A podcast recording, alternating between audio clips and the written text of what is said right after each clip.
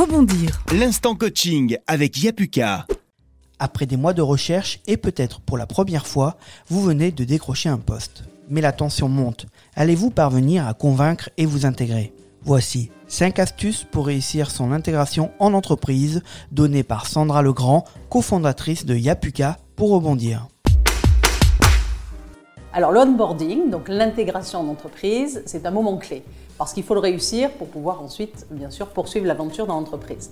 Alors la première chose, c'est d'abord de bien d'arriver en connaissant très bien l'entreprise, parce que bah, ses actus, le métier, la concurrence, les produits, parce que effectivement c'est plus professionnel que d'arriver en découvrant tout.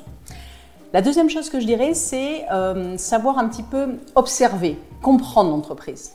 Alors comment? Bah, Tout simplement en posant des questions, en observant, en regardant un peu les codes, les dress codes, est-ce que les gens sont en jean ou est-ce qu'ils sont euh, avec costume, euh, en ayant aussi bah, une prise de notes, parce qu'il faut se rappeler des choses, bien sûr, et puis qui fait quoi, est-ce qu'il y a un organigramme, etc. Voilà, donc pour bien comprendre toute l'ambiance de l'entreprise, qui est influent, etc.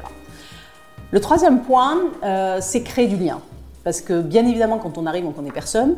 Et assez vite, il faut pouvoir créer du lien avec les, personnes. C'est un peu l'esprit d'équipe. Donc ça veut dire quoi? Il y a le on et le off. Euh, le off, c'est euh, les temps des cafés. Euh, les temps des postes cigarettes. On n'est pas obligé de fumer, mais si on ne boit pas de café, on ne fume pas, on peut tout à fait boire du Coca-Cola ou un thé. En tout cas, il faut trouver ces petits moments, euh, pouvoir aussi échanger euh, dans les bureaux, réserver des déjeuners, que ce soit sur le site ou à côté, s'impliquer, enfin voilà, faire vraiment des propositions d'idées, d'actions, vraiment s'impliquer et surtout créer du lien. Et puis communiquer, en quatrième point, je dirais communiquer, échanger. C'est important de communiquer, alors bien évidemment en premier avec son manager pour pouvoir faire un point régulier sur la prise de poste, est-ce que j'ai les moyens de faire ce qu'on m'a donné euh, comme mission, euh, est-ce que je comprends bien tout, est-ce que c'est ce qu'on attend de moi, enfin plus on communiquera régulièrement avec son manager et mieux on se portera. Ça peut être des points formels ou informels encore une fois, mais le plus vite possible, le plus fréquemment possible. Et en cinquième point, truc et astuce, je dirais, au final, il faut être un peu patient.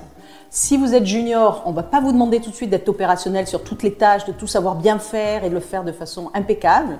Euh, il faut prendre le temps de comprendre, il faut prendre le temps de, euh, de, de s'immerger dans l'entreprise, euh, se donner le temps de faire les choses peut-être de façon plus lente au début parce qu'on n'est pas opérationnel à 100%. Et si vous êtes un peu plus senior, bah là on vous demandera d'être plus vite opérationnel. Donc ça dépend un petit peu d'où vous en êtes dans votre parcours. Voilà. Donc c'était cinq petites astuces pour essayer de réussir son intégration, son onboarding, euh, pour bien évidemment rester dans l'entreprise avec succès et que tout se passe bien d'un côté comme de l'autre. Rebondir. L'instant coaching avec Yapuka.